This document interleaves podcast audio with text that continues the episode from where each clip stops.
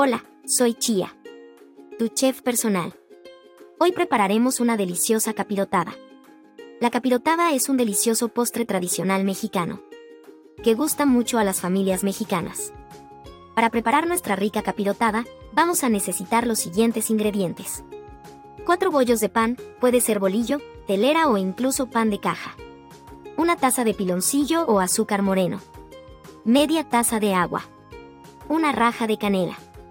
También necesitaremos media taza de pasas, media taza de cacahuates, media taza de nueces picadas, media taza de queso panela o queso Monterey Jack rallado, y por último media taza de coco rallado. Una vez que tengamos listos todos los ingredientes, prepararemos nuestro delicioso platillo. Primero, en una cacerola grande, disuelve el piloncillo o el azúcar moreno en el agua a fuego medio.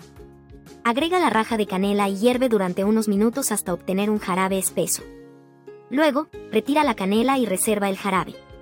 Después, corta los bollos de pan en rebanadas y tuéstalas en el horno o en una sartén hasta que estén doradas. En un recipiente apto para horno, coloca una capa de rebanadas de pan tostado y luego agrega pasas, cacahuates, nueces y queso rallado. Repite este proceso hasta que se agoten los ingredientes, terminando con una capa de queso. Ahora, vierte el jarabe de piloncillo sobre las capas en el recipiente. Hornea la capirotada en un horno precalentado a 180 grados durante aproximadamente 20 o 25 minutos. O hasta que el queso se derrita y todo esté bien calentito.